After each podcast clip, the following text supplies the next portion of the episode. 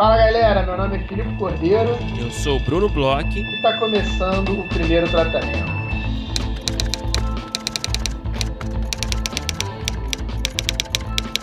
Fala, Brunão! Tudo bem? Olá! Olá, Filipe Cordeiro. Tô bem. Como você está? Tô bem. Eu vejo aqui do vídeo que você tá em terras cariocas, né? Esse fundo aí eu conheço bem já. Não é um fundo baiano. Cristo. Redentor.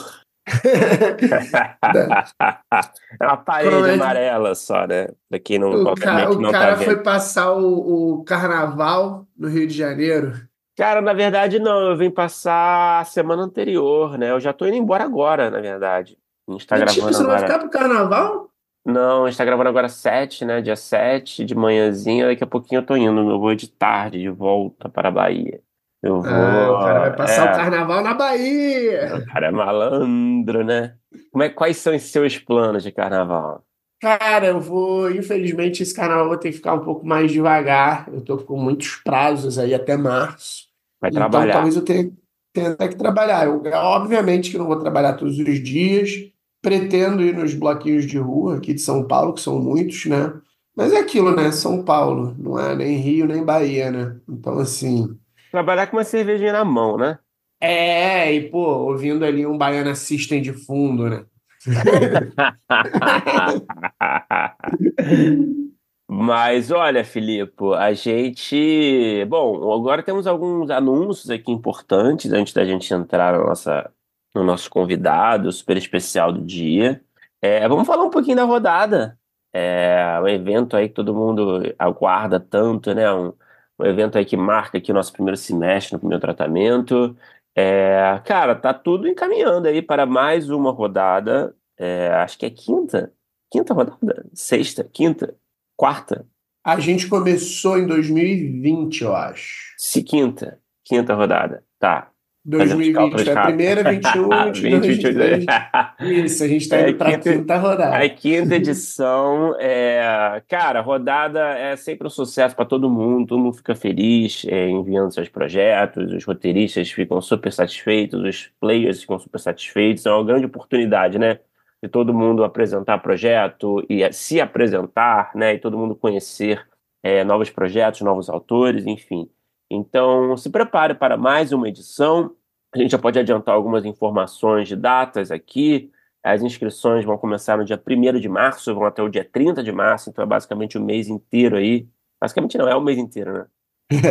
é o mês inteiro de inscrições aí durante março. E teremos as reuniões do dia 24 de junho até o 28 de junho, né? Então, a última semana de junho aí vai ser marcada pelas reuniões da rodada de negócios.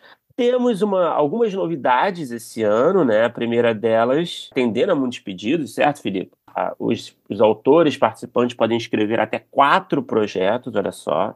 Então. A gente vai dobrar, né? O número de projetos nas rodadas. Uma, uma, das, uma das características que a nossa rodada tinha é que a gente, até, né, até esse ano, a gente sempre limitou o número de projetos dos roteiristas, né? A dois projetos. Como inscrição, você podia colocar dois projetos. Esse ano a gente vai ter uma diferença. A gente vai ter essa inscrição normal, né? Como a gente faz todos os anos, que as pessoas podem colocar dois projetos, mas a gente também vai ter um outro tipo de inscrição que as pessoas vão poder colocar até quatro projetos. A gente já falou em outros anos aqui, mas é óbvio que sempre tem gente nova chegando.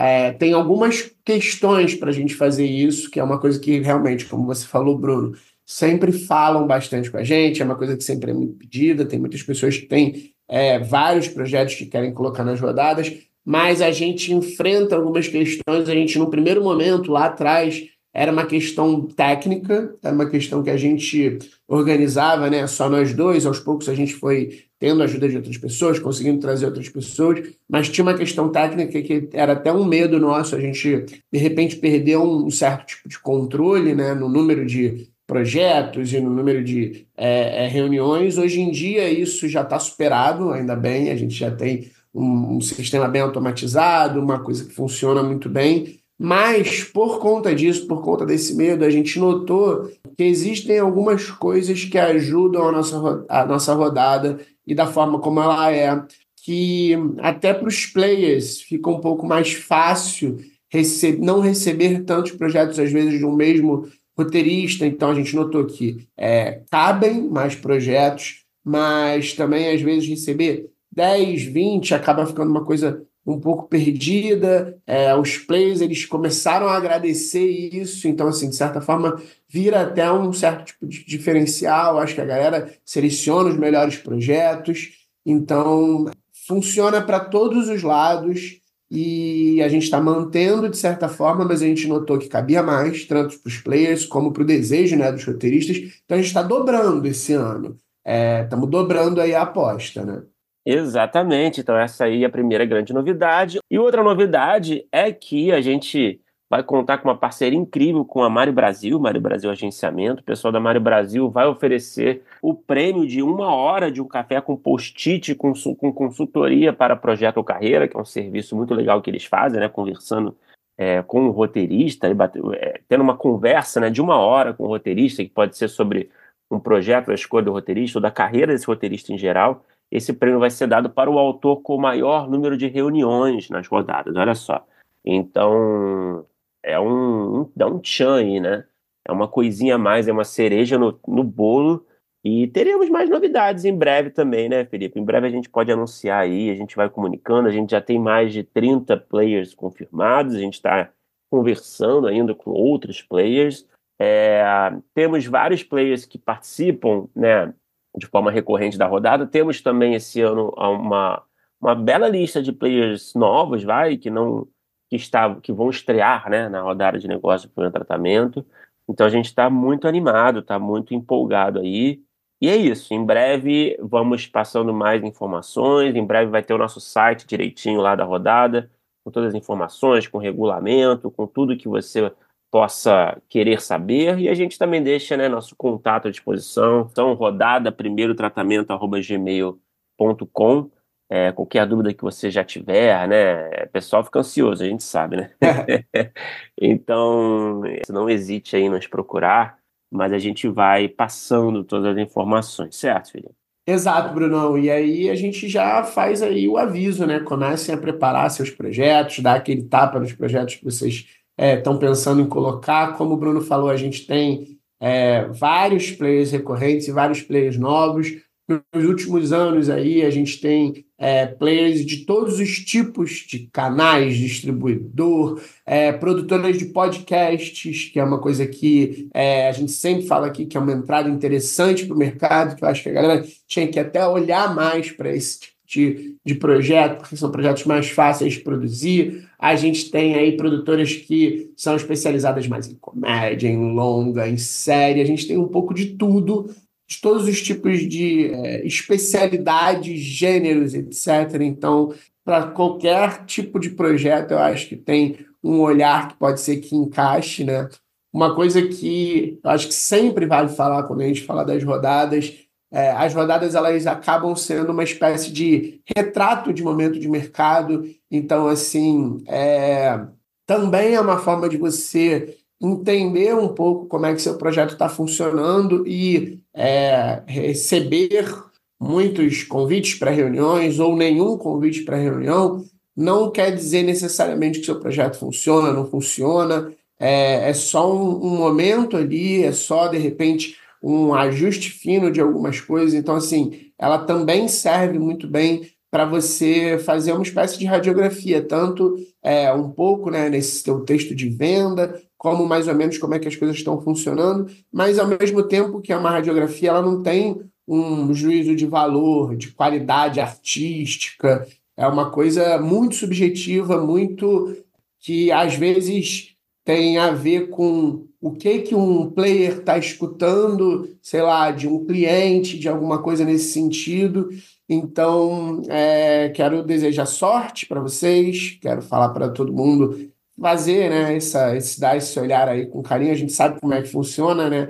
A gente sempre indica que as pessoas enviem os projetos no início, aí, quando abrem as inscrições, mas a gente também é roteirista, a gente sabe que a galera deixa para a última hora. Mas a gente está avisando aqui com bastante antecedência, né, Brunão? Dá para dá para dar aquela ajeitada nos projetos, dá para pensar. Esse ano, como a gente falou, tem quatro projetos para colocar, dá para ver aí se tem alguma coisa na gaveta que estava de repente pensando que pode crescer um pouco mais. Eu, por exemplo, uso muitas rodadas hoje em dia para projetos que às vezes eu tenho uma vontade muito grande de fazer, mas ele ficou um pouco aqui de lado, então aproveito esses prazos para dar uma, uma revisitada, ver se funciona, reescrever. É, da minha parte, pelo menos eu faço bastante isso, então fica aí o convite para a galera. De novo, falem com a gente também pelas nossas redes sociais, que a gente também sempre atende por lá.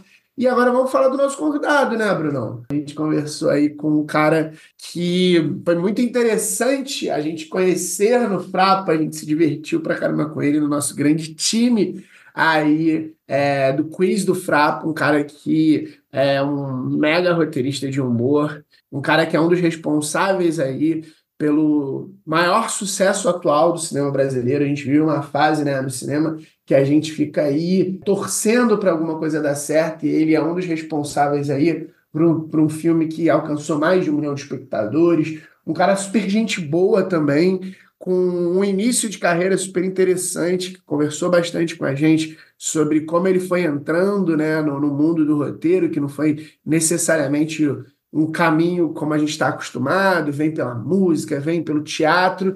Então conta aí, Bruno, com quem que a gente conversou? Felipe Cordeiro, a gente conversou com Leandro Muniz, grande roteirista, é, com trabalhos, só para citar alguns trabalhos, né, do Leandro, ele escreveu aí, como você citou, esse sucesso, né, mais recente, que é o Minha Irmã e Eu, ele também escreveu Filhos da Pátria, escreveu Lady Night, escreveu A Vila, escreveu Meu Passado Me Condena, escreveu diversos outros trabalhos aí na TV, no cinema, no teatro, né, um cara que falou muito da trajetória dele no teatro também, e é o cara da comédia, né? E você sabe que eu curto, né, Filipe? Eu, é. eu me sinto em casa, né? Conversando com a galera da comédia. É sempre um prazer. E, cara, o Leandro fala bem demais. É, contou aí algumas experiências, um pouquinho aí do, é, da visão dele, né? No gênero, da escrita desse gênero, enfim. É, foi muito legal, cara. Foi muito bom o papo. Virei fã do Leandro. Já era fã, na verdade, eu não conhecia tanto assim, né? Nunca tinha conversado tanto, né? É, então, enfim, foi realmente bem legal e tenho certeza que vocês vão curtir. Vamos ouvir que foi bom demais.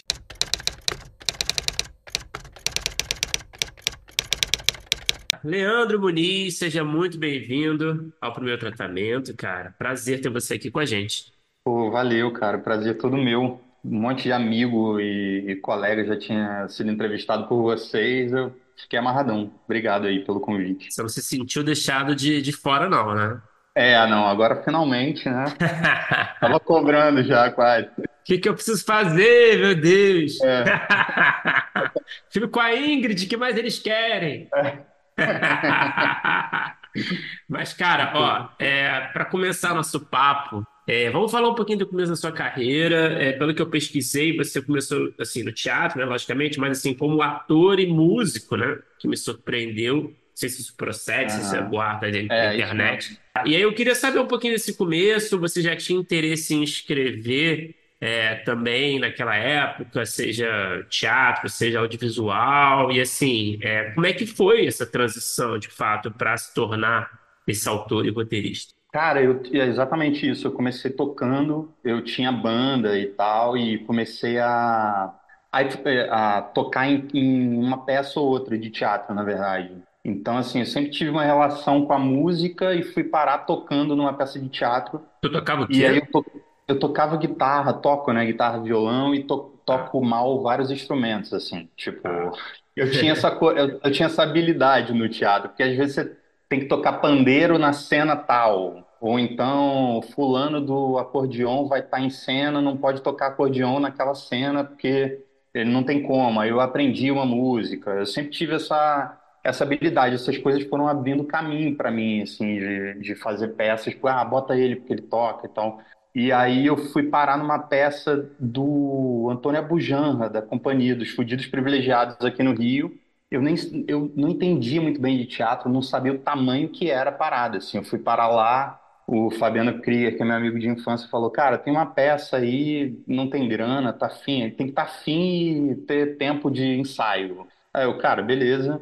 E aí fui para lá e era tipo o Abu Janra dirigindo a companhia dele. Eu, eu percebi que a peça anterior deles eu tinha visto sete vezes. Eu falei, caramba, eu tô, eu tô aqui é, na, ensaiando com uma galera que eu vi, porra, muito no, nos palcos e tal. Aí, a partir disso, eu comecei uma carreira de músico e ator, assim. Fui di- dirigido por um monte de gente, tive umas experiências de companhia de teatro, assim, de, dessa vivência, né? Era uma companhia muito democrática, no sentido de que o lema era ocupe seu espaço, e aí quem se interessava por cenário ia lá com a equipe do cenário, quem estava se eh, interessado em luz ou, enfim, figurino, é, todo mundo fazia tudo. Aquilo ali foi meio que a minha escola de teatro. Eu nunca fiz universidade, mas essas experiências já ensaiando para abrir o pano e ter um público lá para ver, sabe? Era uma época que os fudidos ocupavam a- o Teatro Dulcina. Então, tipo, eles tinham uma sede que era um teatro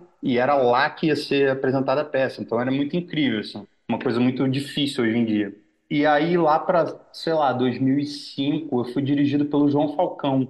Então, tipo, até então eu só tinha escrito letra de música e co- coisas meio flertando com o humor, assim, mas era tipo histórias, letras de música e tal. E eu vi um cara ali, o João Falcão, dirigindo ator e mexendo no próprio texto, assim. Aí eu fiquei assim, cara, foda, acho que é isso. Não sei se eu sei fazer, mas, porra, que incrível esse cara E dirigindo resolvendo ainda cena. como, como músico. Você estava tipo ali como É, não, músico, como ator nessa. Ah, como ator, É, tá. é, como ator. Nessa era como ator e o elenco todo tocava. Era uma, era um musical sobre o Jackson do Pandeiro, então, é, de propósito, o elenco todo, cada um tocava uma coisa e tal. E, e ali eu falei, caramba, e ele ainda é músico, João, então ele tem toda uma coisa de dirigir, orquestrando a coisa, entra a música, não sei o quê, fala aqui, fala no ritmo tal. E aquilo ali foi me empolgando, assim, com a coisa da direção e do, e do texto. Aí eu escrevi uma peça depois disso, e que aí participei de um concurso de dramaturgia. Falei, caramba, então é isso, porra, consegui. E qual é, qual era essa peça, assim? Qual era dessa peça? Era tipo, era sobre o que sentia uma pegada de comédia também? Era, era É, essa a sua pegada é. sempre? É, essa foi o primeiro caminho que eu, que eu tomei, assim, quando fui escrever uma coisa. É, já era comédia, era uma, era tipo uma sátira desses, desses filmes, Apertem os Cintos, O Piloto Sumiu, e era uma sátira a, a- a algumas histórias policiais, assim, de é, Pantera Cor-de-Rosa, umas coisas meio assim. E eu fui nessa, assim, eu, eu decupava filmes, eu tentava meio que copiar qual era a mecânica daquela piada que eu achava hilária, e aos poucos eu fui fazendo. Eu, um estilo de peça que tá de- a cada duas frases tem uma piada, então eu fui meio que nessa, nessa onda, assim, investigação de um crime e, e muito engraçado, assim, muito, muita piada. Fiz leituras, a plateia riu muito, e o o próprio elenco, eu, eu me cerquei de pessoas que eu já tinha trabalhado e, assim, com muita insegurança, né? Fui, tipo, mostrar esse primeiro texto em leitura com, com plateia assistindo, e aí eu mostrei para várias pessoas, todo mundo tinha uma reação muito boa de que aquilo era muito engraçado e tal.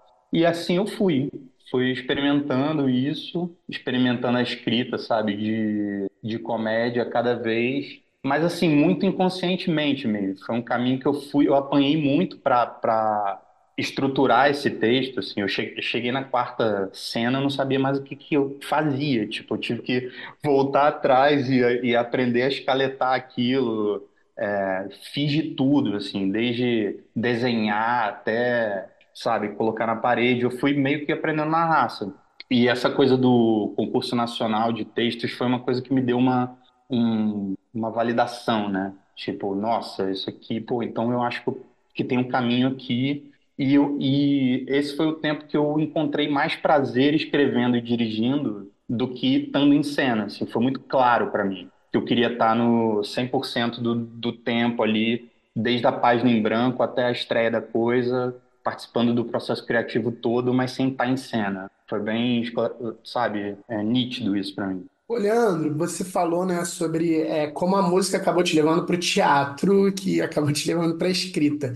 Eu fiquei curioso, é, num outro lugar na música, se você acha que não só nesse caminho que acabou sendo é, meio que destino, vamos dizer assim, é, Ah. se você acha que te ajuda também é, na escrita em termos de, não sei, de repente até para trabalhar com humor, uma coisa meio de ritmo de piada. Eu lembro que a gente teve até uma aula com o Tiese, que ele estava falando sobre diálogo e ele tocava um piano durante, tinha toda uma coisa de música barra diálogo. Eu queria saber se você acha que você enxerga alguma coisa, esse teu lado é, músico em termos do lado roteirista. Se você, se você consegue enxergar alguma coisa ou só foi só te levou para dentro do teatro e daí você mudou? Não, eu acho que sim, eu acho que tem uma coisa do ritmo mesmo, eu acho que tem uma coisa da musicalidade, da embocadura, do- da musicalidade da fala até de determinados atores, né? Tipo, durante um tempo, eu, eu e, e até hoje eu escrevo para para muitos comediantes diferentes demais, assim, eu acho que entra, de alguma maneira entra sim, assim, a musicalidade, o modo como dura uma frase, o tempo, né, de, de cada frase, o quanto dura, eu acho que tudo acaba virando uma grande música, assim, o- os diálogos. Fora que de vez em quando eu consigo enfiar uma música ou outra, tipo, tem filme que tem música minha, assim. É, agora, recentemente, eu, eu escrevi uma série que tem um, um duelo de rap, aí eu falei, pô, deixa que eu faço. Então, de vez em quando, as coisas meio que se misturam. E essa coisa que eu tinha falado do, do teatro, a partir dessa descoberta da escrita, eu fui, fui montar minha primeira peça, que não era essa, foi outra sobre relacionamentos. E aí, um ou outro amigo que já escrevia para TV foi ver e, e rolou. E começaram a rolar algumas indicações para escrever TV. É porque vocês tinham perguntado também dessa coisa de virar roteirista, né? Foi, foi através do teatro, mas isso, assim, tipo, expondo o meu trabalho e a partir disso é, sei lá, surgiu uma, uma, uma curiosidade, as pessoas iam lá ver e gostavam do meu trabalho e me chamavam para colaborar com uma coisa ou outra. Qual foi o E uma primeiro? curiosidade, Perdão, vai lá, vai lá, vai lá. uma curiosidade, você continua tocando? Você tem banda ainda? Dá tempo? Cara, eu continuo tocando, mas eu, eu tô muito, assim, de vez em quando eu pego para dar uma desenferrujada, mas eu fiquei bem enferrujado nos últimos tempos, não tem mais banda. Eu queria ter uma banda de. Eu, che- eu cheguei a, a, a ter uma parada de paródias, assim, numa época. Eu, eu quero, quero. Eu, tipo, eu chego essa época de carnaval, eu fico querendo estar em bloco, eu nu- nunca me programo para tocar em bloco, para estar, né, exercendo a musicalidade de uma maneira, mas eu tô. Tô bem enferrujado, assim, nos últimos tempos. É, ah, legal, assim, bom, interessante saber isso, né? É, eu queria entender, assim, como é que foi essa primeira experiência, né? Você estava entrando nesse assunto, a primeira experiência no audiovisual. Foi uma série? Foi isso, não? Foi uma Cara, série? foi o Junto e Misturado da Globo. Ah, tá, o Mazeu, né? Foi, Sim. é, com o Mazeu, o Porchat também já, já meio que fazia ali um... Já era quase um, um roteirista final junto com o Mazeu. E eu e o Ian do, do Porta, a gente entrou Uhum. na primeira temporada como colaborador. Então, assim, foi uma experiência incrível, assim. Eu tinha ganho um festival de esquetes, eu, eu tinha feito uma coisa ou outra que, que enfim, é, fez com que a galera quisesse conhecer mais o meu trabalho. Eu lembro que eu escrevi umas ideias, mandei na época, e foi uma coisa meio assim, ó, vem aqui, tipo, aí você fala, caramba, Globo, né? Aquela coisa, tipo, primeira experiência, do nada, você troca tele- um, né, fala com uma ou outra pessoa no telefone, de repente você tá lá. E era uma equipe muito experiente, assim, a Luiz de Abreu, é, Elisa Palatinic, uma galera, o Marcel Sabac, uma galera que tinha escrito para Sai de Baixo e para várias outras coisas. Aí tinha o Fábio, Maurício Riso, que é meu amigo ah, de longa data, e foi um dos caras que falou, pô, vai ver o Leandro no teatro, não sei o quê, que meio que botou essa pilha também de que o meu trabalho estava tendo alguma repercussão na época. E aí, cara, foi uma escola absurda. E, de novo, eu, eu no meio de uma coisa assim, e esse conhecimento empírico rolando, né? De repente eu estava ali na sala, eu tinha que ter ideias, eu tinha que trabalhar ali, eu tinha que estar equalizado com aquelas pessoas que tinham muita experiência, foi, foi um desafio. E aí na segunda temporada eu e o Ian, a gente virou roteirista. Na primeira temporada a gente ia só pra, com ideia de cena, assim, ideia de piada, ideia de cena. Tinha mais gente nessa, nessa equipe que eu não tô lembrando agora, acho que a Natália, Natália Klein entrou depois, mas era assim, acho que todo mundo já tinha tido experiência no, no audiovisual, menos eu. Era bem intimidador. É, e, e assim eu fui, cara. Era, era complicado do tipo ver que as pessoas já, já conheciam, já tinham as manhas e e as ferramentas e eu fui indo, assim, fui, fui me adaptando à coisa do, do visual, né, que a TV Mas é, era um, desculpa, eu, não- eu agora não sei se tô lembrando direito. Era um programa de sketch, não era? Meio de sketch, Era um programa de né? sketch, Tá. era um programa de sketch. E era muito assim, pré-porta, assim. Óbvio que Sim. não tem tanto a ver uma coisa com a outra, mas o Gregório era do elenco, o Fábio e o Ian estavam lá. Era um tom mais, um mais realista, né? Assim, É, exatamente, era um do que o Zorra da... na época, né? Exato, exato. É, o Sim. Zorra, o Zorra era o Zorra total na Sim, época, sim, então sim. não tinha nada. Daí depois o Zorra veio e, e, e tá no ar, e aí já tinha essa estética. E era uma preocupação da coisa ser mais realista mesmo, tanto as situações quanto. Quer dizer, tinha umas situações realistas e cortava para um esquete mais absurdo. Mas mesmo nos esquetes absurdos tinha essa preocupação da caracterização ser peruca de verdade, é, né, com cabelos, né, não, não tinha mais aquela coisa tão, tão carregada do Zorra Total, de maquiagem carregada, roupas que querem ser engraçadas também, não, era uma coisa bem mais realista mesmo. Era uma transição, eu acho, ali bem clara naquela época, ali 2010, já tinha um pouco, muito improviso, grupo de improviso, stand-up bom- começando a bombar bastante, e, e esse lance de, de você largar a peruca e o, e o humor tá mais na situação, mais no texto. Pedro, eu quero aproveitar uma coisa que você falou e fazer uma pergunta. A gente recebe alguma, a gente fala, né, com os nossos ouvintes, que são apoiadores, com quem que a gente vai conversar, e eles mandam de vez em quando algumas perguntas. E a Tássia mandou uma pergunta que hum, é, você estava falando, né, sobre isso, sobre é, escrever com uma embocadura, é, pensar, né, né, nesse, nesse ritmo. E ela perguntou assim, ó, como é escrever vários roteiros para uma mesma atriz? Você acaba aprendendo mais a escrever na voz dela, ou é ela quem aprende mais a atuar dentro da sua voz? Eu imagino que ela esteja falando da Tatá, até por conta do minha irmã e, Uhum. minha, minha irmã e eu, Lady Night e tal. Mas também você escreveu bastante para o Fábio Porchat. Acho que talvez falar um pouco desses dois e até outros, porque também esses dois são, eles são muito característicos, né? Mas eu imagino que tenham outros que talvez não tenham esse traço tão, tão eles, que você também tem escrito mais de uma vez. Que eu fico É. curioso. Total. É, o fato de você conhecer o, o, o trabalho do ator bem é maravilhoso, ao mesmo tempo é uma armadilha, né? Eu lembro que o Paulo Gustavo ficava irritado quando ele lia frase, colocando alguma interjeição que ele já fez e que ele, que ele fazia, né? É, porque ele, ele ficava, tipo, isso eu vou colocar depois, não tem que estar, Caramba. sabe? A- Agora, não me, não me recordo de nada, mas tinha uma coisa assim, é, de perguntar algumas coisas ou de, ou de repetir uma determinada palavra. É, e ele, e ele falava, cara, não pode estar no texto. E, e muitas vezes, quando você está escrevendo para esse ator, você quer colocar essas coisas do tipo, ah, eu conheço, vai ser muito engraçado ele falar isso que ele sempre faz, mas às vezes é o oposto. Às vezes o cara quer colocar o molho dele depois. não- E aí o, Nossa, é o que mais vale é, é, o que mais vale é você, é, sei lá, encontrar uma métrica de que aquela piada vai ser boa para aquele comediante, mas você também não entupir de, de, de interjeições que você acha que ele, que ele poderia fazer, sabe? Isso é uma coisa que eu também fui, fui aprendendo. A coisa da Tatá é isso, eu, tomo muito cuidado. Às vezes eu escrevo cenas de ação para ela, porque eu sei que ela vai trazer uma comédia a partir daquela ação, nem precisa ser fala. E muitas vezes eu coloco alguma mecânica que eu sei que ela vai gostar, vai querer criar em cima daquela mecânica, verborrágica às vezes. No Minha Irmã e Eu aconteceu muito isso, assim, ela falava a piada que eu tinha escrito e falava mais um pouco.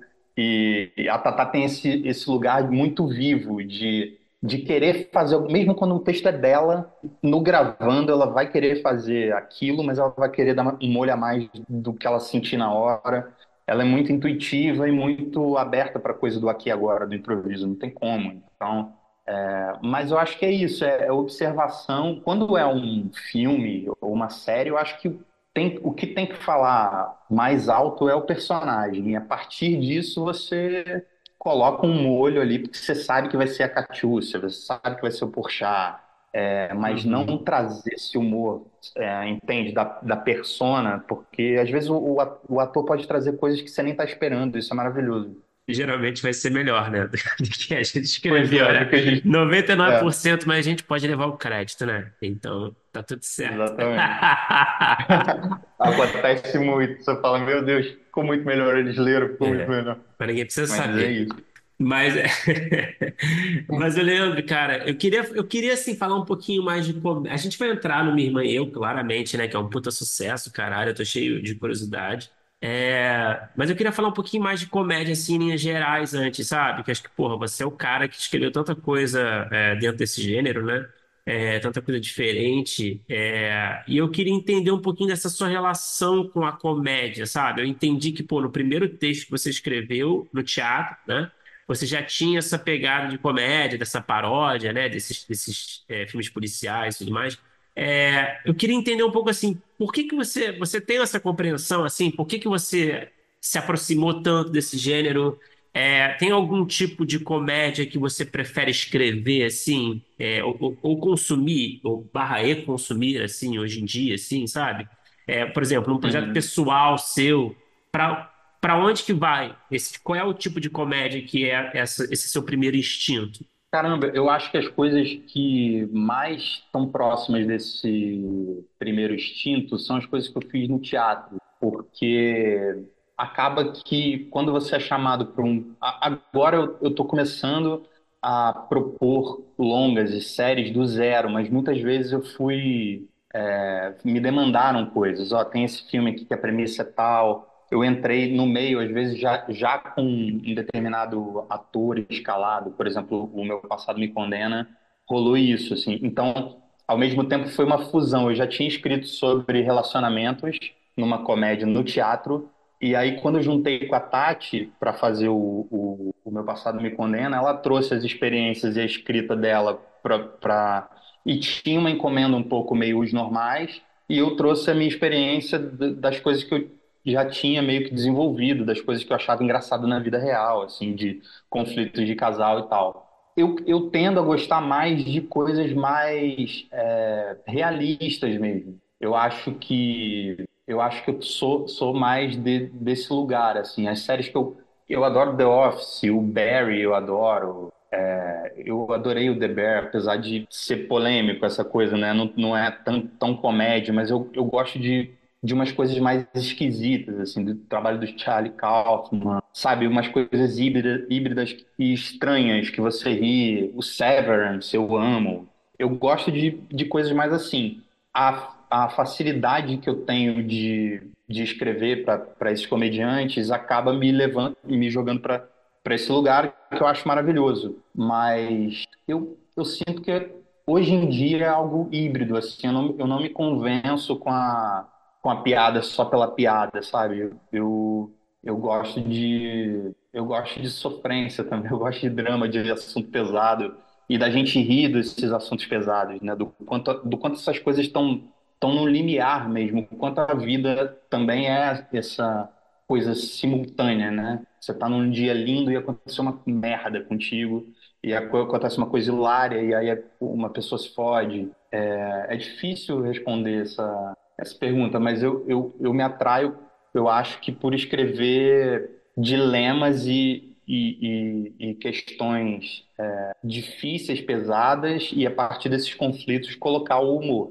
Vou seguir então na sua resposta para te perguntar é, sobre o que você está vendo em termos de talvez assim mercado de produções e, e esse humor assim, porque assim é, agora inclusive com o filme é, eu acho que a gente tem uma, uma talvez uma esperança de uma retomada do humor no cinema, é, mas não só nisso, não só no cinema, a gente também na televisão aí nos últimos anos e nos streamings, é, eu fico com a impressão que tá um- o humor ele tá um pouco patinando, ele está se encontrando, tanto nos streamings quanto é, na televisão aberta. é, de- teve tudo que aconteceu na Globo, teve é, também os streamings chegando muito forte, tentando fazer várias coisas diferentes. E a gente tem, é, por um outro lado, você acha que falou aí de, de produções que a, a gente aqui como roteirista ama, e aí a gente conversa com vários outros roteiristas e aí botam essas dramédias muito. é, a gente vai, sei lá, de Atlanta a Fleabag, aí passa por Barry, por várias, várias, várias, várias dessas produções que não me parece que aqui abraçou tanto. Me parece que os roteiristas que a gente conversa amam, têm muita vontade de fazer, mas eu não sei se a gente consegue ver isso nas telas ainda. Eu queria saber como é que você vê hoje em dia um momento do mercado, ainda mais estando aí à frente, trabalhando num dos que pode ser aí uma nossa, nossa retomada do humor, e do que a galera tá é, recebendo, olhando. Você falou, inclusive, desses seus projetos que você está cada vez mais desenvolvendo. Queria ver, saber seu olhar. Eu, eu acho que, eu sinto que vai ter espaço para tudo, para tudo. Eu acho que esse segundo semestre foi um pouco desanimador. Eu, eu, eu tava em um ou outro é, projeto que foi adiado, e, mas assim, eu sinto que as coisas vão se retomando aos poucos. E em relação a esse tipo de comédia, eu acho que tem, existe uma, uma vontade de que, de que se amplie mais, sabe, os olhares. Porque a comédia mais carregada é, que de personagem, de, de coisas mais com caracterização, com piadas mais populares, isso sempre vai ter um público, eu acho. E, e, e muitos foram para os streams e estão rolando, assim. Eu trabalhei agora com a Disney, lá com a Star Plus, numa série que tinha a preocupação de todo mundo que fosse algo híbrido, assim, que a gente trabalhou muito no arco da temporada como se fosse de fato um drama. A gente trabalhou nos personagens e no caminho deles pe- pela, pela história desse jeito, e só que sempre com humor ali, o humor presente e tudo mais. A ideia era fazer uma comédia. O, o, o dramédia está muito na, na, na boca de todo mundo, né? É muito engraçado. Eu estava lendo um livro aqui que eu, que eu, que eu tinha outro dia, que de uma americana, que é- ela fala alguma coisa tipo. É, a, a, a melhor coisa que eu posso falar sobre dramédia é que o, o, o termo é melhor do que a outra alternativa, que seria coma. E que, e que apesar do que ela acha que Uhum. coma era mais adequado, porque inconscientemente está todo mundo usando esse termo na- nos streamings agora e tal. É, e depois eu, eu soube que o The Bear foi, foi indicado, é, é, é muito pelo tempo de duração, né? Eu não sabia disso. É muito é, curioso, assim, porque também eles não quiseram concorrer como drama, porque, né, se quisessem, teriam que falar e tal. Enfim, mas eu, eu sinto que tem espaço para tudo. É, eu, eu acho, claro, um filme como Minha Irmã e Eu, como Farofeiros 2, é, tem uma tendência a ter um investimento que acredite que aquilo vai, vai ter uma retomada, que o público vai assistir com mais facilidade. É, talvez no, no streaming seja mais fácil você ter essa coisa mais autoral, mais de, mais híbrida, né? Talvez. É, até porque, eu não sei, é, é- é- inclusive é mais fácil escrever um. É bem difícil escrever série, mas eu digo, é mais fácil você se aprofundar nos personagens de uma série do que. Acho que vai ficar péssimo você escrever uma série com muitos é, episódios de comédia sem você se, se aprofundar. Eu acho que o, o, o pulo do gato do, do Ted Lasso, que eu nem sou um grande fã, não, mas eu acho que pô, é, é muito bem feito, muito bem escrito, tá- é um trabalho bem, bem legal. Eu acho que é esse exercício de você fazer algo que, que dura uma temporada, duas, três, e para isso não dá para você ficar na, na superfície de uma comédia que vai estar só na, na piadola, só no, na característica desses personagens, né?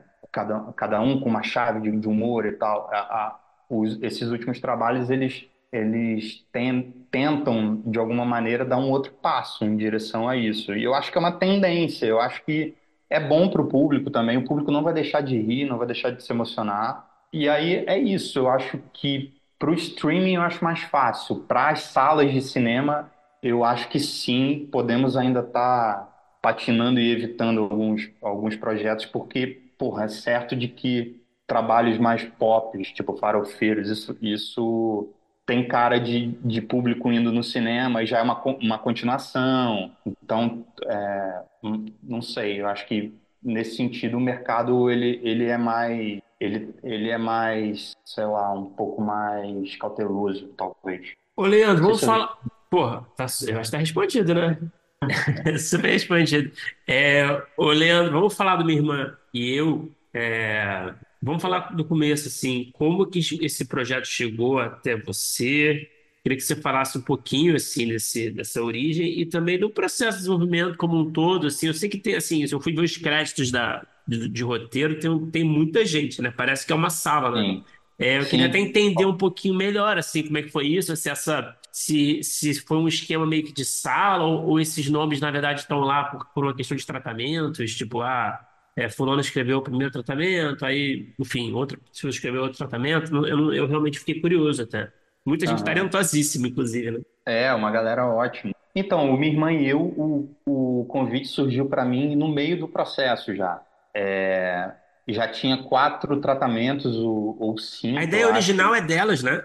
Da A Tatá e ideia original é delas, é- legal. ela- elas, elas decidiram fazer um filme desse universo. A Ingrid é de Goiânia, né? Ela, ou é- ela é de Goiás, aliás, não lembro a cidade. E ela e a Tatá quiseram fazer um filme onde as duas eram irmãs, e elas começaram a desenvolver essa ideia. E a Ingrid, o Célio e a Verônica, eu acho que escreveram, começaram a escrever, escreveram os primeiros tratamentos, é, os três. E aí depois parece que trocou a direção. Eu não lembro quem ia dirigir o filme, mas na entrada da Suzana, o Fio também veio e os, e os cinco trabalharam no, acho que até o quarto, quinto tratamento. E E como é aí que eu foi que isso? Como é que foi essa, essa loucura para um longa, assim, né? É meio inusitado mesmo. Pois é, é inusitado, é inusitado, é, é esquisito, assim, eu, o- eu entro no, no projeto porque tinha um senso comum de que o personagem da Tatá estava mal resolvido, e aí eu fui chamado para pegar o personagem da Tatá e reescrever e pensar sobre ele, enfim, junto com ela, e, e, e reescrever algumas coisas. Só que a partir da minha entrada eu comecei a problematizar algumas coisas da estrutura do filme e também a gente que trabalha com isso sabe que personagem é a estrutura, né? Como é que eu... Porque É, não era efeito só tem escrever piadas, É. total. Não era só escreve piadas para tratar, era o personagem não, não pode, não é desse jeito mais, vamos definir o que que ele pode ser. E aí a partir disso eu comecei a trabalhar, é, trabalhei sozinho um tempo, aí depois trabalhei um tempo com a Ingrid, com a Suzana bastante, refiz um tratamento, fiquei um tempo trabalhando no filme, assim. E aí, depois disso, acho que foram. Foi, um, foi uma reconstrução, na real, porque muita coisa saiu, outras ficaram. A, a essência do filme estava ali, mas era preciso mudar muita coisa ali, do- de tudo, assim. Então, trabalhei um tempo com a, com a Ingrid e com a Suzana, bastante. A gente escreveu novos tratamentos. A Tatá veio, entendeu o que, que era o novo olhar do personagem dela, pitacou, adorou, e a gente seguiu trabalhando. É, e lá na frente, lá para o nono tratamento, mais ou menos, os autores, a Verônica e o Célio voltaram. É, o Fio, algumas coisas que ele tinha feito de comédia é, que, que eram maravilhosas, é, ficaram. E Tatá colaborou com, com piadas. O Diego, eu trabalhei com ele um, numa, num tratamento que era essa ideia de colocar Molina, parceiro né? Tatá, Molina. Molina, outro parceiro da Tatá que trabalhou pouco ali, mas pontualmente com, com essa coisa de mais humor para o personagem da Tatá. E, e aí foi isso. No final do, do, do processo voltou todo mundo. A Suzana já estava decupando o filme e, e assim seguiu. Mas foi é, complexo nesse sentido. Quer dizer, a minha entrada tinha esse lugar de caramba, como lidar com, com esses autores, onde até onde eu posso ir, até onde eu não posso ir. E eu fui super bem recebido por todo mundo, assim, tava todo mundo muito aberto para receber o meu trabalho. E depois teve um momento de que, que é um momento da exigência que a Ingrid e a Tatá têm com a comédia assim delas e com os trabalhos delas no geral. Então assim, duas artistas totalmente diferentes uma da outra, e isso foi maravilhoso, eu acho, porque são dois tipos de humor diferentes, duas irmãs muito dif- diferentes é, na história, né, muito antagônicas assim, e, e isso acaba acabou sendo bom para o filme, porque cada uma age de um jeito, tem uma comédia diferente. E então foi isso, assim, teve, teve um- uma exigência alta por conta de, de serem grandes comediantes, sabe? Que já fizeram muita coisa e, e eu fiquei feliz, assim, com o resultado. Porque é isso, eu sempre, quando eu entro num projeto que tem muitos roteiristas, eu fico muito assim, de longa, né? Que é essa coisa que você tá falando. Parece que é uma sala de roteiro, e mas às vezes funciona, assim, dependendo. Aí, aí você tem que organizar o, o processo. Foi um pouco que o que aconteceu, assim. O processo foi reorganizado e e no, no final das contas, eu, eu, eu gosto do filme, acho bem engraçado, acho que funciona.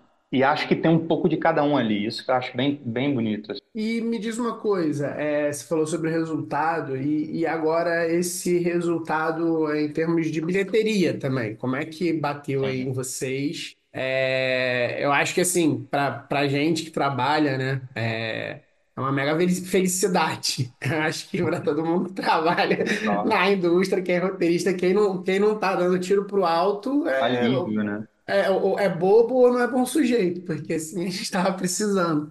Aí eu queria saber como é que vocês receberam isso e, e- e se você é, se você consegue entender, talvez, é, se tem algum motivo que você consiga tirar desse processo, é, que talvez te- indique por que desse sucesso depois de tanto tempo e, e vários filmes com autores incríveis e a gente estava sofrendo, né? Sim, sim. Não, a gente recebeu com euforia, porque, embora os números sejam diferentes, né? Tipo, pré-pandemia, o, também o, o Paulo Gustavo era um fenômeno, então ele tinha números absurdos. Mas a- aquela época do, do fracasso de um milhão, né? Que era assim, meu passado me condena fez 3 milhões e meio, meu passado me condena 2 fez quase 3 milhões. E aí de pernas para o ar, tanto filme que e aí, ne- nesse período, né, tinha coisa da, ah, o filme só fez um milhão, ah, que pena, porque estava tava muito propício a- a- ao público lotar as comédias. Mas como a gente vem desse período tenebroso, governo Bolsonaro, que esvaziou totalmente a cultura, barra pan- pandêmico, e streamings, então é um combo de fatores que, que fazem com que as pessoas não, não estejam indo mais tanto no cinema, é- são números maravilhosos. E foi, foi incrível, recebeu todo mundo com muita, muita felicidade isso. É, a outra pergunta eu acho que eu esqueci. É, você consegue identificar talvez um- um motivo? Foi timing, foi, foi essa é, exigência delas, esse tempo de maturação, essa galera toda escrevendo, você consegue identificar algum, Eu acho que, aham, eu acho que algo tem ti- fenômeno? eu acho que tem um timing que eu acho que é, um- que é de fato uma retomada, mas ainda muito tímida. Então, os números eles, pelo menos a mim, surpreendem porque a gente já a- essa, essa retomada ela tá lenta. Então, os números surpreendem nesse sentido. Eu acho que tem a ver com a temática família, com o fato de, de o filme ser bem engraçado e ao mesmo tempo tocar algumas pessoas nesse lugar da relação das duas irmãs, da relação da, da filha que fica e a filha que vai para o mundo, a que fica cuidando da mãe, essas coisas que, que as pessoas se identificam muito facilmente e foram muitos amigos meus que não têm ah, o perfil de ir assistir comédia no, no cinema que vieram me falar, caramba, eu chorei e tal, e de fato eu, eu vi o filme acho que três vezes, eu, eu fico tocado em vários momentos ali, É, são coisas meio inexplicáveis, porque o filme ele não puxa tanto para esse lugar. Mas em alguns momentos delicados da relação com as irmãs e dessa mãe que está sendo jogada de um canto para o outro, é, tocam de uma maneira muito legal, assim, sem, sem forçação de barra, assim, na minha opinião. E então acho que todos esses elementos fizeram a galera ver o filme, sabe? É, eu acho que todo mundo ri muito e ao mesmo tempo tem ali essa coisa que, que conecta a gente, que todo mundo fica, ah, olha a minha irmã.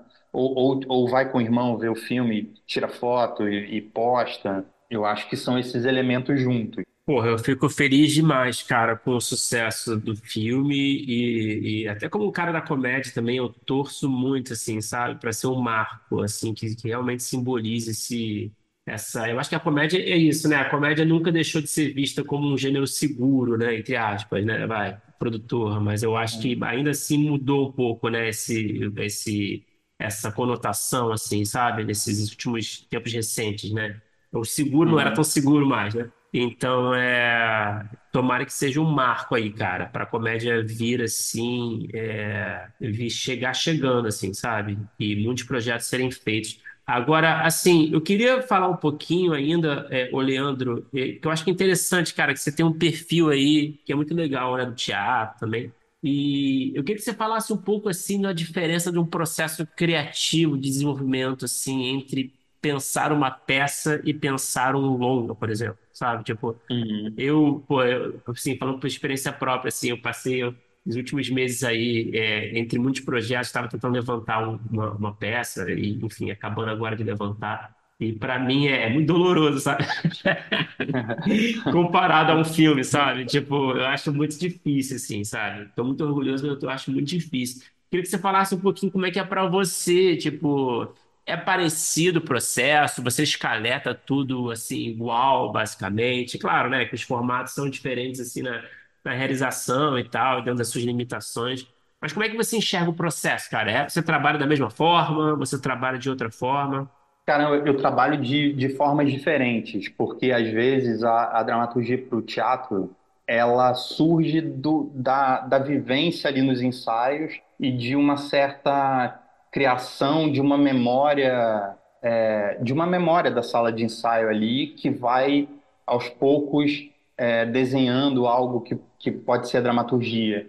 E ne- quando o processo é assim, eu, eu, eu vou anotando coisas, escrevendo uma cena ou outra e vendo o que, que os atores vão, vão trazendo de volta e vou para casa e escrevo. Mas já aconteceu também de eu chegar com a peça pronta e vamos ensaiar isso aqui, eu sei muito bem o que eu quero, sei qual é o cenário, você faz isso, você faz aquilo, que, que é muito, por exemplo, A Vida Não é um Musical, que eu fiz. É, o musical é assim, a galera tem que cantar e dançar, então é muito puxado os ensaios para os atores e geralmente não é uma regra, mas muitas vezes o processo já é todo decupado, assim, olha, canta aqui, fala isso, é tudo muito mais rápido de, e muito e resolvido de uma maneira mais, mais ágil. E então, assim, eu, eu nunca tenho o mesmo processo para escrever teatro, mas, a, mas a, a, o modo como a gente, como a gente é, lida com a palavra é diferente, né? Porque o teatro ele não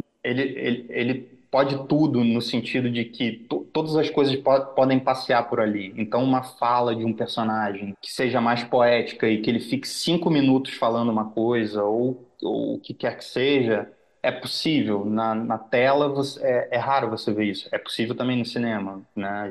É- tudo é possível no cinema também. Mas então tem esse lugar da encenação do modo como a palavra pode te levar para outros lugares, é, eu gosto de escrever nesse sentido, como é, na TV ou no cinema as coisas tendem a ser mais realistas, no teatro você pode falar, eu tenho sete anos agora e, e acho que você não deveria falar assim comigo. E aí o público vai, entendeu? É, esse castelo é maravilhoso e não tem castelo nenhum. E então a, a- o modo de transição, o modo como o personagem se revela, o modo como, como as cenas são organizadas, tudo para mim é, é diferente e eu, e eu tendo a, a buscar uma teatralidade na, na, na, sabe, na, na, na maneira de escrever mesmo. Embora eu também escreva é, diálogos realistas e tal, é, é uma miscelânea o teatro para mim, sabe? Eu acho que essa que é a beleza de tudo, assim. Pode ter coisas mais poéticas, mais, é, sabe, demoradas, coisas mais ágeis, enfim, histórias mais absurdas. É, e tudo vai depender da encenação, vai depender da premissa daquilo. E quando eu, quando eu comecei a ter experiências no audiovisual, a minha, a minha experiência do teatro mudou. Aí eu comecei a escaletar, sim, algumas coisas.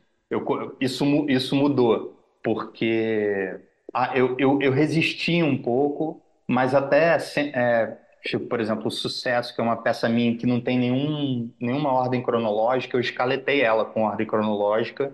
E aí, na hora de encenar, eu embaralhei as cenas. E aí, às vezes, eu até escrevia coisas do tipo, não, aqui eu vou colocar a morte do personagem, aqui na quarta cena. Eu embaralhava de propósito, mas eu já tinha escaletado e, e sabe, já tinha mapeado as viradas, tudo, tudo estava claro na minha cabeça. Então varia muito, mas de fato, escrever filme e participar de sala de roteiro mudou meu- um pouco o meu processo de escrita de teatro real. Só que eu, só que eu me permito essa liberdade e porque você está sempre sendo afetado pelo outro, os assuntos mu- mudam, você joga fora coisas quando você vê que não funciona na, na hora. assim. Ator leu, você já joga fora.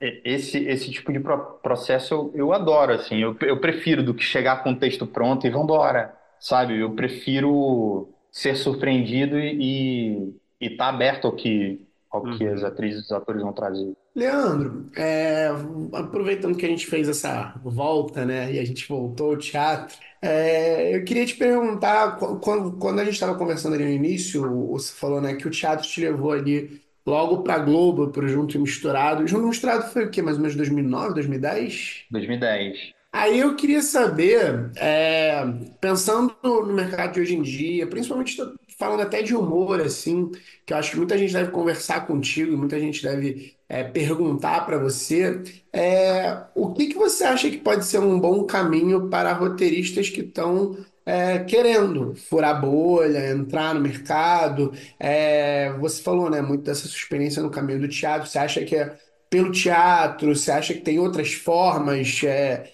é, sei lá, alguma forma de conseguir tirar alguma coisa do papel que de repente não no audiovisual. Como é que você acha que é um bom caminho, que você enxerga hoje em dia um bom caminho para quem está querendo é, colocar um pouco do trabalho aí no mundo? Sim.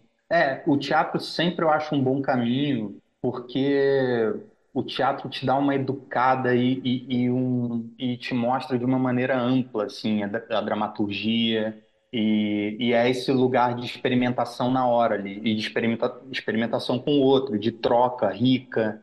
É, eu acho um lugar muito fértil, muito incrível, assim, do aqui e agora. Você tem que resolver, e aí? É, da, da, sala de ensaio e, e, das aulas, eu acho muito foda. Pô, e, e eu, eu acho que faz muita diferença. Às vezes eu estou trabalhando com, sei lá, um cenotécnico, ou então uma figurinista de audiovisual que é maravilhosa. Eu vou descobrir que ela fez teatro, assim. É, é, incrível como não é uma regra geral, mas parte de profissionais que já passaram pelo teatro viram um microfonista melhor, sabe assim? O cara é um puta fotógrafo, aí você vai ver ele, cara, ele teve uma, uma experiência com teatro ali, de alguma maneira, é, a, um, proximidade com atores, acompanhar ensaio, entender dinâmicas, sabe, de, de tudo.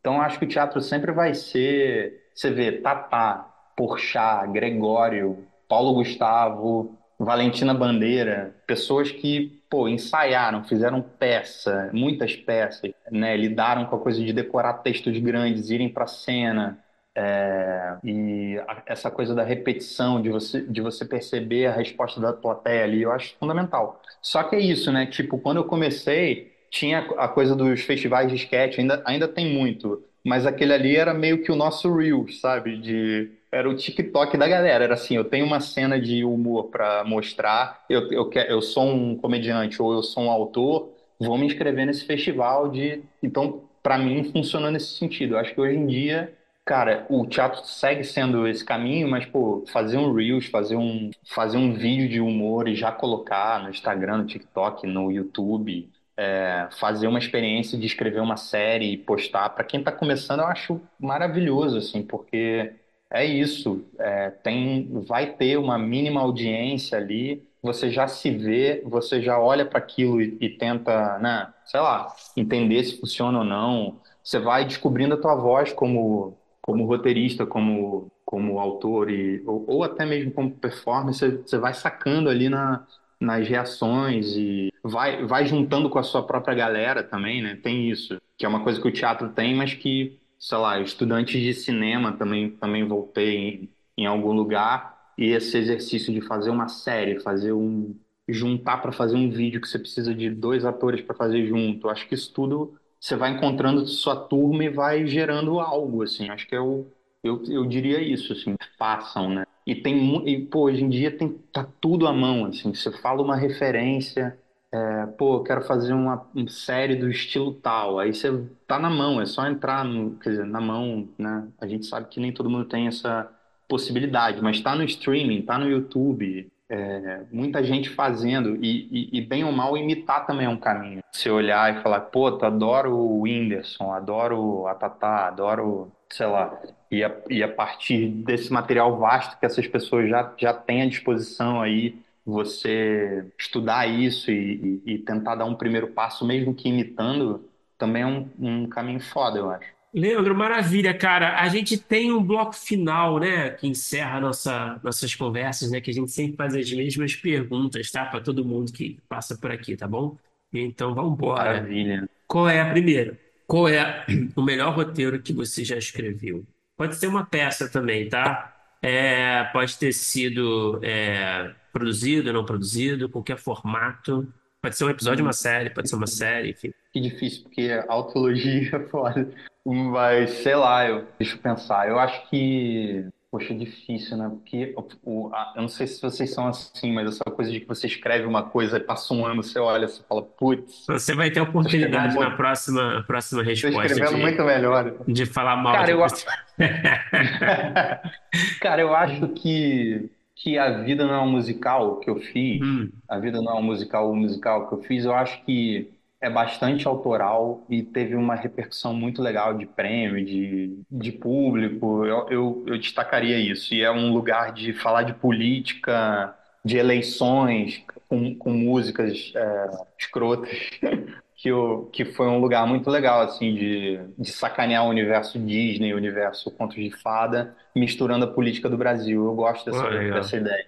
É, Pô, quando é que rolou essa, esse musical? Foi quando que Cara, foi cartaz? 2018, Puta, e recente. aí, e aí na- na- agora na última, em setembro de 22, rolou de novo. A gente tava no meio da campanha, a gente resolveu, a convite de um teatro aqui do, do Rio, a gente falou, pô, bora fazer de novo. Aí juntou e, deu um puta trabalho, porque são 20 pessoas, cara, tipo, é, banda. musicalzão, é musicalzão. Musicalzão. É um musicalzão que eu gastei um dinheiro pra fazer. É um musicalzão, é, tipo, independente. Você olha e fala, meu Sei, Deus, custou um milhão. Mas porra nenhuma. Todo mundo sei. custou caro, mas é, teve, teve um período que teve grana do Sesc, outra, outro período grana do SESI, mas assim, muito pouco, assim, para o que são os moldes de pessoas terem salários e ensaiarem, entendeu? E era uma galera muito foda, muito, que faz muitos musicais, mas que comprou a ideia e, e fez. Então esse eu, eu, eu diria, assim. Apesar do que passou o tempo, já acho que as próximas coisas vão ser melhores. Espero, queria, né? queria ter visto, cara. Se voltar, você dá um toque aí. Pô, total. É, e qual é o pior roteiro que você já escreveu? Pode não ter sido produzido também, tá? E vale qualquer formato. Cara, vou destacar alguns. Teve, ó, provavelmente algum roteiro. Tinha um programa do Multishow que chamava Na Fama e na Lama. Sei. E eu, eu tava começando, então provavelmente um episódio que eu escrevi dessa série, Cara, todos nós temos esqueletos no armário do Multishow, né, cara? Total. Multishow. Assim, eu escrevi, eu escrevi programa de mágica do. Se bem que o Gabriel Luchar é um, é um puta parceiro meu antigo, mas assim, eu escrevi sei. vários tipos de programas ali. Mas esse eu destacaria, o, o Na Fama e na Lama. Tem dois que nunca foram filmados nem nada, mas que eu fui reler recentemente e eram bem ruins. Um, na época, não sei se vocês lembram que teve um. Alguma coisa da Globosat que, que trouxe o Maqui. Sei, sei. Eu, E, eu, e trouxe os, os autores, a, a, a autora de, a criadora do, do Friends e, e do Law and Order, uma galera deu aula e tal, e tinha que mandar um projeto para ser, para passar e ter a curadoria dessas pessoas, a consultoria dessas Ah, pessoas, legal. e o projeto iria para algum, para algum canal da Globosat. E Ok. assim, eu mandei uma parada muito ruim. Que, que era bem ruim, eu reli recentemente. Falei, cara, não fazia o menor sentido. E uma vez também que Mas, eu, a que- mas pode falar um pouquinho, não? Assim, só Cara, uma, era. uma, uma logline, sei lá. Cara, a ideia era um cara muito ruim, de um péssimo compositor. Ok. Era um péssimo compositor que tocava em bar e, e, e tinha um sonho de ser gravado pe- pelas pessoas. A ah, o logline é, é legal, mas o que eu escrevi era bem ruim, porque era, foi corrido, era, era bem ruim. Mas quem sabe um, um dia eu retome. Mas era basicamente isso, era um cara que ele via a vida como números musicais, mas na real ele tava na merda, ele não conseguia emplacar nada, ele tocava num, numa self-service, sei lá, era uma coisa meio Sei. assim. E teve uma coisa também que, cara, eu lembrei agora, nun- nunca mais tinha lembrado disso. Teve uma época que a Globo fez uma oficina também de roteiro que você tinha que se inscrever e mandar um roteiro pra lá. E esse eu também reli, era, era horrível, era péssimo, que era tinha que fazer uma tinha que fazer um roteiro a partir da frase minha filha não, não casa com um jogador. Uma parada assim. Olha Minha só. filha não vai casar com um jogador. Esse briefing Eu é acho. complicado também. É, é. E aí você tinha que fazer um roteiro, sei lá, escrever uma, uma sequência, uma cena, umas cenas e tal. Um curta, não lembro o que que era. E aí, e, e eu pensei, pô, todo mundo vai escrever jogador de futebol, tá implícito. Não sei por quê. E aí eu escrevi, sei lá, que o cara era do. Aí, uma pré. É, vale que tá escrito. Eu escrevi que o cara. Não era exatamente jogo do bicho, eu acho, mas era. O cara era, era malandro, ele, ele era viciado em jogo. Sei. Só que, cara, eu não consigo descrever, era, era muito ruim, não fazia, não fazia sentido. Era, era bem ruim. Sei. Esse, esses dois, esse eu fiquei, né? Eu não, não fui selecionado na época, fiquei mega chateado. Aí, tipo, o, esse outro que eu, que eu falei do, do Multishow, eu, eu reli recentemente, mas esse outro eu nunca mais vi. Mas assim, eu reli há, sei lá, cinco anos, era muito ruim, muito ruim mesmo. Eu falei, meu Deus, como é que eu tive coragem de mandar isso pra uma seleção do. É porque não é- era nem mal escrito, era assim, pé na cabeça. Sei, sei, sei. Os caras olharam aqui e falaram, que porra é essa, É, o que aconteceu com ele? Uma da- Mas valeu uma das melhores respostas a essa, a essa pergunta do podcast. Ô, Leandro, continuando o nosso bloco, o que que você assistiu? Pode ser nacional, estrangeiro, pode ser em qualquer gênero, pode ser em qualquer formato, longa, série, sketch, pode ser até peça. Quando você terminou de ver, você pensou, pô, eu queria ter escrito isso. Putz, não, não quero ser lugar comum, mas assim, Succession, o White Lotus mesmo, eu acho muito, muito legal, assim, pegando esses exemplos mais recentes, é, é, acho, acho muito, muito bem escrito tudo, ou, ou quase tudo, né? Se eu fosse ser chato, mas assim, acho, acho muito bom. É, o- os trabalhos do, do, do Kaufman eu gosto muito. O Brilho Eterno é um filme que eu já revi várias vezes, eu adoro, assim, ape- apesar do que tem um dedo de direção ali, de fragmentar mais ainda a, a narrativa, que eu acho que tem todo um mérito, no, num, não é só o roteiro, mas eu gosto muito de, desse filme. É, o, o tempo passa e eu sigo gostando muito desse filme, sabe? O Her, é, que, que não é dele, Sim. mas eu gosto desse lugar assim meio melancólico, mas que tem um humor. Eu gosto desse, desse universo. Eu acho que seria isso. E o, o, o The Bear também eu achei muito bom. Achei muito bom, assim, pensando na- nas coisas, nas últimas coisas que eu vi de série, sabe? Perfeito. E para terminar, Leandro, é, fica à vontade para falar quanto você quiser, tá? Pode ser de forma mais superficial, tá? É, tem algum projeto seu, pessoal, que está na lista, no topo da sua lista de desejos, assim, que você quer muito realizar algum dia? Cara, tem, tem muitos. Eu, eu no segundo semestre, um pouco antes de, de, de ir pro Frapa, pro, pro Frapa e conhecê-los na, na nossa equipe ainda esquecível, Zé Personal, eu virei a pessoa da logline, porque porque eu era para eu estar em dois projetos que foram adiados. Aí eu falei, cara, o que que eu faço com esse momento? E aí eu comecei a tirar ideias e tal. E eu tô louco da logline ainda, pelo menos tentando fazer nesse movimento de fazer umas coisas mais híbridas que se assemelhem com as coisas que eu faço no, no teatro, assim. Não, não exatamente, mas que, que, que mostrem um pouco mais a, a cara das coisas que eu, que eu gosto. Tem uma coisa que eu tô fazendo só pra Tatá, não sei se vai rolar, de longa. É, quero fazer uma série, é, mas também é difícil de. Não, não quero dar spoiler. Deixa eu ver. Eu tô sempre nessa, assim, querendo, querendo escrever as minhas coisas de teatro. Quero muito escrever sobre a minha relação com meu pai. E não só, não ir tanto pro biográfico, mas usar minha, minha experiência, minha vivência com com meu pai para uma peça de teatro. Meu pai era, meu pai lutou na Segunda Guerra Mundial e voltou vivo e, e era e, e era um personagem muito contraditório assim, porque era um cara que tocava piano, tocava é, assim, era autodidata de tocar piano, violão e tal, ao mesmo tempo tinha um clima bolsonarista ali de pessoa ex-militar, ainda mais na época. Tipo, meu pai tinha figurinos muito Castor de Andrade, assim, é, dessa galera, assim, camisa florida e cordão, sabe assim? E, obviamente, eu espero que não, mas, mas não, não era, não andava com milicianos nem nada do tipo, mas, é, mas tem esse lugar aí da coisa da arte mal resolvida e de um cara que queria performar uma masculinidade de, pô, fui capitão, fui pra guerra, fui, matei pessoas, sabe? Era uma coisa muito. E de vez em quando me vem isso e eu tenho muita vontade de escrever, que é uma coisa muito, muito pessoal, mas ao mesmo tempo não, não quero que seja biográfico, quero que seja só um ponto de partida, assim, uma coisa, uma coisa para um outro lugar. Mas, então é isso, assim, tô, tem, tem umas ideias para longa que estão meio na gaveta, é, procurando parcerias e tal, mas no geral são, são esses, assim, tenho uma série que eu quero fazer, que eu estou muito aos pouquinhos, essa parada para tratar de filme, que não sei no que, que vai dar, e, e esse projeto do, da, de falar da paternidade, falar de masculinidade e tal, eu quero, eu quero fazer em algum momento. Perfeito, Leandro. É, mas é. em off a gente conversa. Pô, daqui a pouco, daqui a pouco talvez eu possa falar e a gente fala em off. Mas, Leandro, Ou cara... então numa próxima.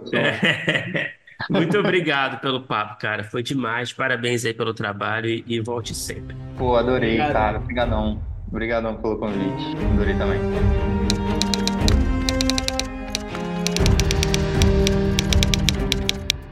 Opa, chegou até aqui? Muito obrigado por escutar. Conheça a nossa campanha de apoio na Aurelo em escute.orelo.audio barra primeiro tratamento. Por lá você pode ganhar recompensas exclusivas e nos ajudar a continuar conversando com os nossos roteiristas favoritos. Tem dicas, comentários ou sugestões? Fala com a gente pelas nossas redes sociais e não se esqueça de assinar o feed do primeiro tratamento pela Aurelo. Até a próxima!